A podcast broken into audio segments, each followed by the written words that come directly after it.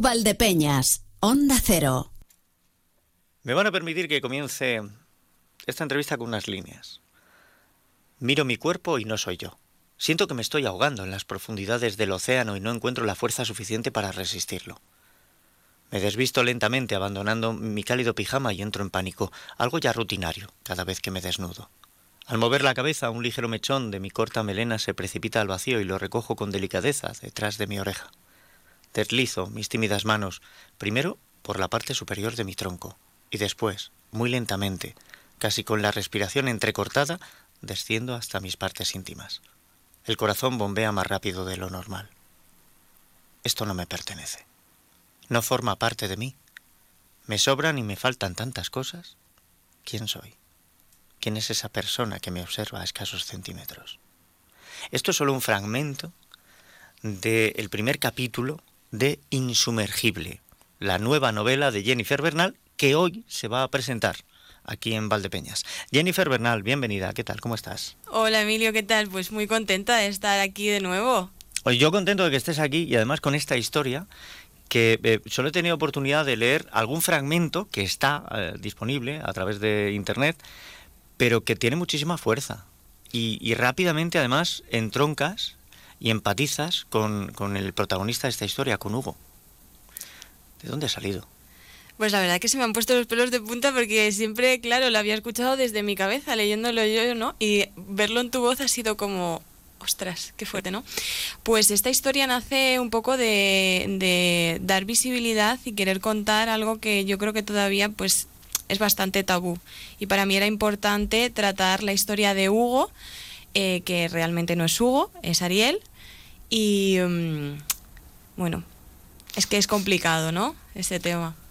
Bien, eh, la novela ya deja clara la línea que pretende seguir uh -huh. desde el principio, porque efectivamente Hugo es un personaje que lo está pasando mal, que está buscando su identidad en un cuerpo que considera equivocado, pero ya el título te dice que no va a dejar que lo hundan, que no va a dejar que la vida le pase por encima. Él es insumergible. Eso es. Mm, ¿Con qué espíritu haces el, el, libro? O sea, aparte de la necesidad de contar una cosa que a día de hoy está tristemente muy de moda, porque las modas lo están distorsionando todo, pero que es muy necesario contar, mm, ¿lo haces solo con la perspectiva de decir, bueno, voy a contar una historia más? con la idea de ayudar a, a, la gente, de abrir una puerta a aquellos que, que, aquellos y aquellas que están dentro de un cuerpo que sienten que como Hugo no les pertenece? Para mí con esa historia era fundamental eh, dar un mensaje, que el mensaje se da evidentemente a lo largo de toda la novela, pero también en el final. El final es el mensaje con el que yo quiero que se quede la gente y, y no, o sea, no nace de, una historia más porque no considero que esta sea una historia más. Al final es algo que sí que es ficción, pero que está pasando. Eh, a, nuestro alrededor, ¿no?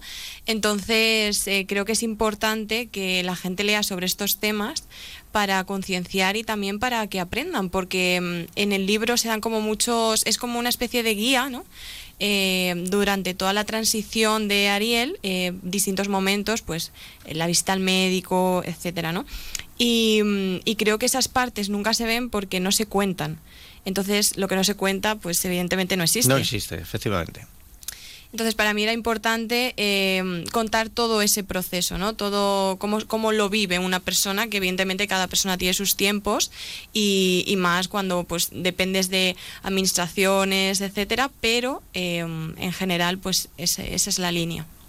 Lo que pasa es que me estás hablando de la parte más burocrática o Exacto, técnica. Sí. Eh, entiendo que para esto te has documentado. Sí. O sea, te, has, te, has, tenido que empapar, te has tenido Muchísimo. que meter, eh, hablar con personas que han pasado por, por esto y además informarte de los trámites que se siguen. Sí, exactamente. O sea, yo estuve documentándome mucho tiempo porque yo sí que es cierto que yo sabía cosas, pero eh, esto es todo un mundo. Al final, en un sitio te dicen una cosa, otro en otro y incluso en, en, el, en las páginas oficiales del Estado te ponen cada, cada día una cosa, porque claro, con la ley trans eh, esto va cambiando. Entonces ves que sí. hay una aprobación, no sé qué, no sé cuántas, y, y, las cosas van cambiando.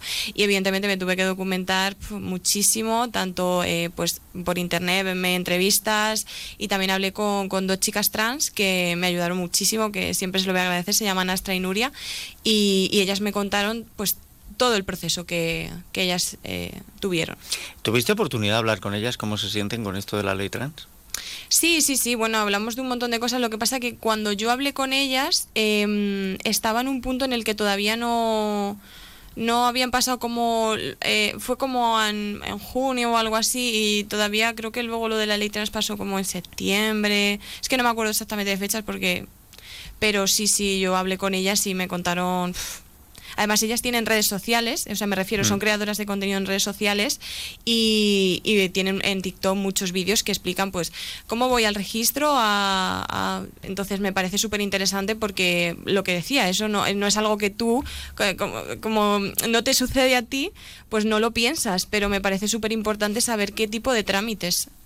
A mí es que hay una cosa, em, cuando hablas con, con personas trans, em, te das cuenta de que una vez más las leyes y las políticas de este país las han hecho los que tenían muchas ganas de hablar Sí, y en la mayoría de las ocasiones desde el desconocimiento. Porque la, la persona que es trans y que llega otro, otra, a decirle, oye, mm, yo creo que estoy en el cuerpo equivocado, no le influyen. Inten- Claro. Intentan que descubra de verdad si está en lo correcto o no, pero no le influyen. Ahora, em, te dan todas las posibilidades, toda la información para que te muevas en ese mundo. La ley no.